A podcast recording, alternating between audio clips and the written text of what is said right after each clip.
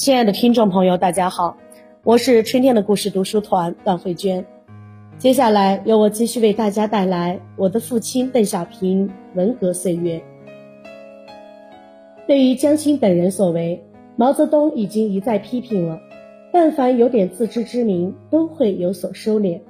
江青一伙却认为挨点批评不算什么，反正毛泽东垂垂老矣，也离不开他们这些文革卫士了。他们不但没有丝毫收敛，反倒更加变本加厉，于一九七四年的三月再次挑起事端。事情的起由是中国恢复了在联合国的合法地位后，我国政府要派团参加第六次联大特别会议。此时，周恩来的病情更加严重，不可能再出国了。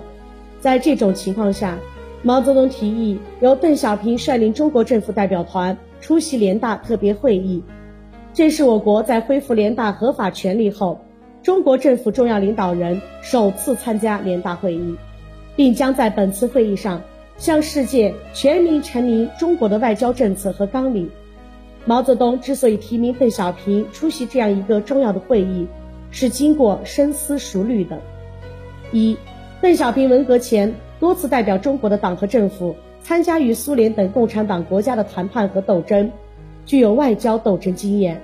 二，这是一个重要国际会议，应该让一个未来将在中国政治舞台上担任重要角色的人代表中国在世界舞台上发言。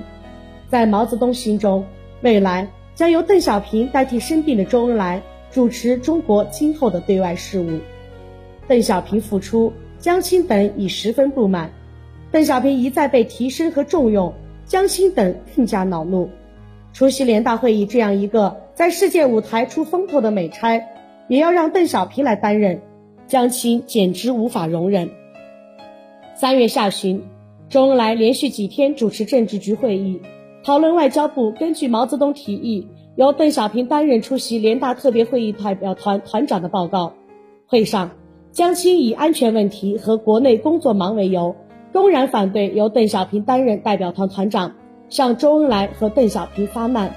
二十四日，周恩来对外交部的报告批示同意，并送毛泽东和在京政治局委员传阅。江青阅后仍表示反对，并无理的要求外交部撤回报告。毛泽东知道后，托人转告周恩来：“邓小平出席联大是我的意见，如政治局同志都不同意，那就算了。”周恩来得知后，当即表示完全同意毛主席的意见。周恩来将此意转告政治局其他成员，并特别要在场的王洪文向江青、张春桥、姚文元转达毛泽东的意见。二十六日的政治局会上，与会成员一致同意由邓小平率团出席联大会议，只有江青坚持己见，搅乱政治局会议。会后，周恩来让王海荣、唐文生将会议精神报告毛泽东，毛泽东生气了。三月二十七日。他写信给江青，态度极为严厉。江青，邓小平同志出国是我的意见，你不要反对为好，小心谨慎，不要反对我的提议。当晚，在一个会上，江青迫于毛泽东的怒气，表示同意由邓小平率团参加联大特别会议。会后，周恩来致信毛泽东，大家一致拥护主席关于小平同志出国参加特别联大的决定。小平同志已于二十七日起减少国内工作，开始准备出国工作，并告小平等同志出国安全已从各方面加强布置。四月六日代表团离京时，准备举行盛大欢送，以壮形色。这一次面对面的激烈斗争，以周恩来、邓小平胜利和江青失败而告结束。对于周恩来来说，这次斗争胜利的意义非同一般。在整整七年的文革岁月中，面对林彪、江青两大文革势力集团，周恩来独撑危难。为了国民经济不致崩溃，他苦苦工作着；为了扭转混乱局面，他奋力抗争着；为了解救被打倒的老同志，他努力奋斗着。他顾全大局，忍辱负重，却还要不时的受到不公正的批判和恶人的诬陷重伤。他的内心是痛苦的。体力是透支的，他心情郁闷，累得身患不治之症。他自知重病缠身，已来日无多，在毛泽东的支持下，他努力争取到包括邓小平在内的一大批高级干部的付出。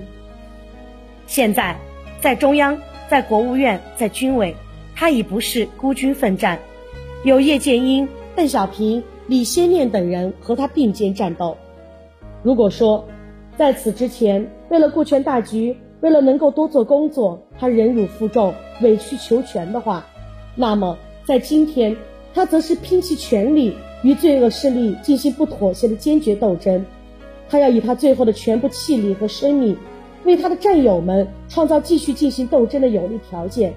他知道，就是他不行了，他的战友们也一定会不妥协、不放弃的继续战斗下去。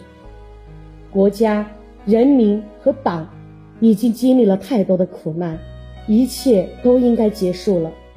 天降大任，他们是背负着民族希望的人，是以国家和人民的前途命运为己任的人。我不入苦海，谁入苦海？我不入地狱，谁入地狱？决战的时刻到了，为了祖国和人民，即使粉身碎骨也在所不惜。这一次的胜利得来太不容易了。这是经过了七年血与火的痛苦磨难之后得来的胜利。在为邓小平送行的时候，周恩来要举行一个盛大的仪式。周恩来不只是为邓小平出国送行，他是为邓小平能够在今后的险境中战胜谬误与罪恶送行出征，以壮行色。此时的毛泽东也已下定决心支持周恩来和邓小平。毛泽东现在所要取得的。是无产阶级文化大革命光荣辉煌的胜利结束，而不是一个继续造反、无政府主义泛滥、无秩序的混乱局面。他不能听由江青等人在这个问题上再行胡闹。在挨了毛泽东的骂后，江青等人的嚣张气焰暂时收敛，这一场平地而起的政治风波也暂时的平息了下来。在毛泽东决定由邓小平率团参加联大特别会议后。父亲除日常工作外，开始着手准备赴联大的工作。第一次会议是在花园村驻地开的。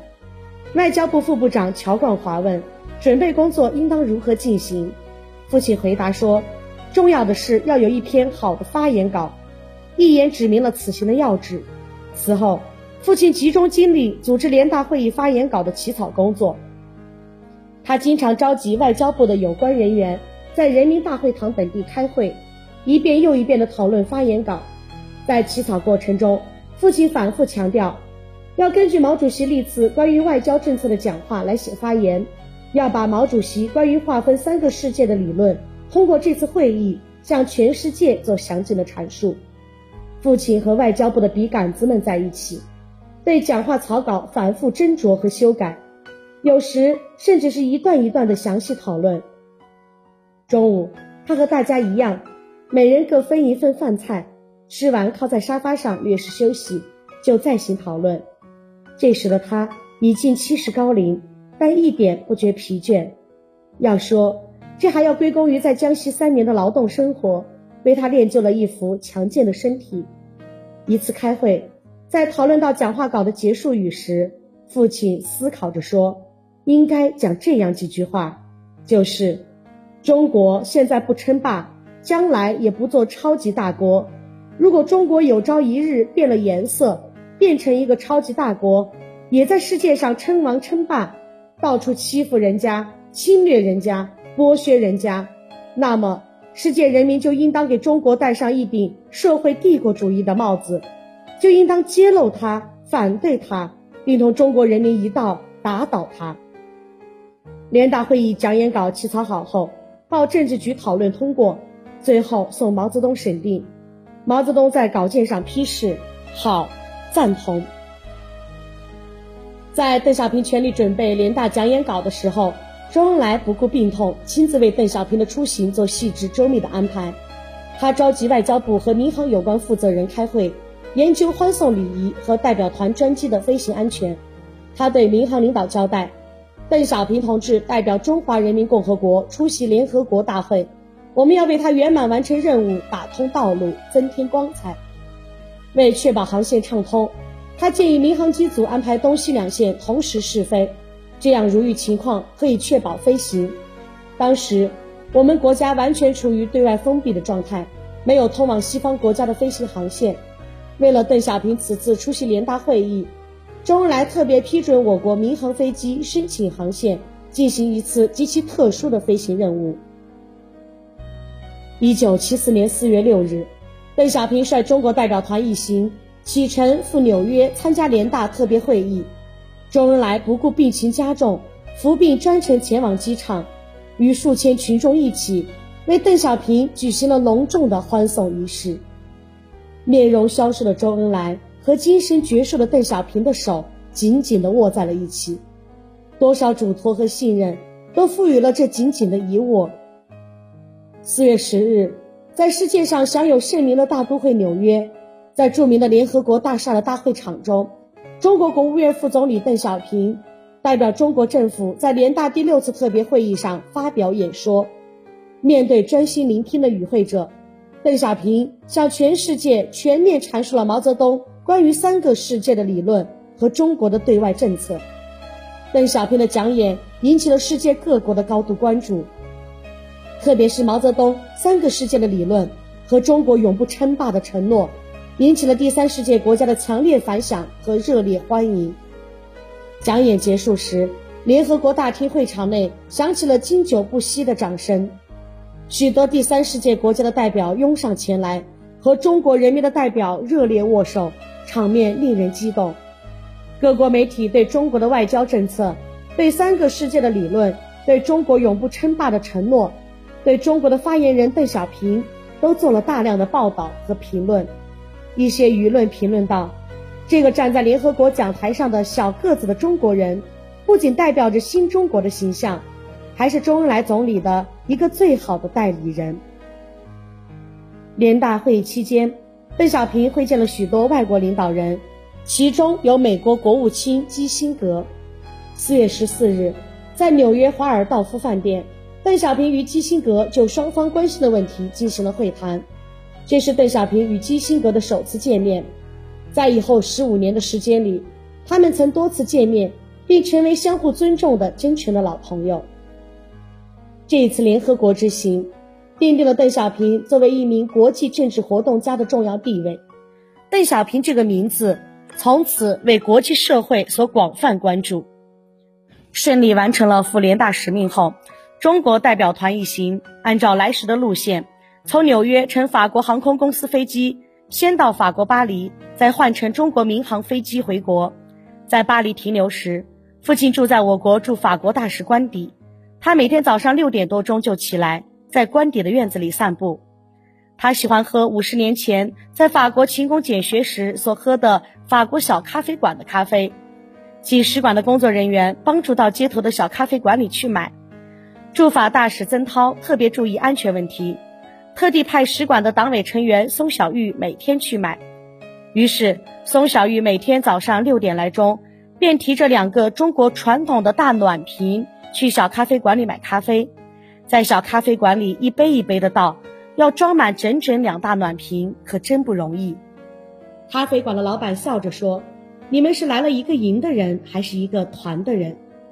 有一次，咖啡打回来后要开早饭了，可乔冠华还在睡觉。父亲说不等他，便和全团的人入座就餐。在法国，父亲曾经让使馆的人员帮助。寻找二十年代他和周恩来等人在法国从事中国共产党地下活动的旧址，在一个名叫意大利广场的地方，有一个不起眼的小旅馆，在一间小而简陋的房间里，以周恩来为首的一批年轻的中国共产党人，过着简朴艰苦的生活，在法国军警的监视和追捕下，以满腔的热情投身于救国救民的革命活动。一九二六年。当父亲避开法国军警的搜捕，离开法国到苏联学习时，他不会想到，四十八年后的今天，他以新中国国家领导人的身份故地重游。由于保安的原因，他不能随意下车。车子到了意大利广场，绕行两周，也没有找到那个他们当年住过的小旅馆。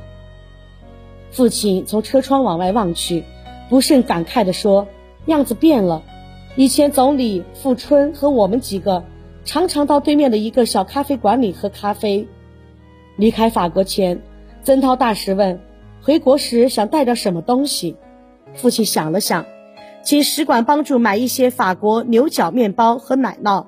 曾大使说：“这个好办。”让人一下子买了二百个牛角面包和各式各样的奶酪，带回国后，父亲亲自分配，把这些面包和奶酪分送给同在法国勤工俭学和参加革命的周恩来、李富春、聂荣臻、蔡畅等老战友。在代表团要回国的头一天晚上，大家聚在大使官邸的客厅里，因为圆满地完成了任务，众人情绪很高，神情也很轻松。父亲一人坐在沙发里，安静而沉默。在大家谈到要回国了的时候，他说了一句：“回去是一场恶战。”他的思绪早已回转到了国内，回到了那残酷的政治斗争战场。四月十九日，父亲率参加联大会议代表团回国。这一天的上午，周恩来致函毛泽东，小平同志率代表团今天下午五时半到京。欢迎场面同欢送时一样。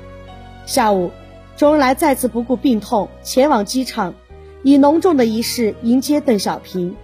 他为他的老战友如此成功的完成任务感到由衷的高兴。